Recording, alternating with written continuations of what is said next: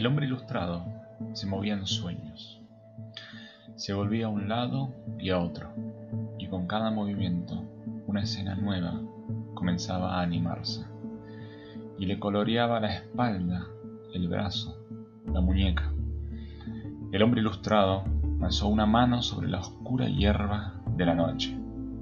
Los dedos se abrieron y allí, en su palma, otra ilustración nació a la vida.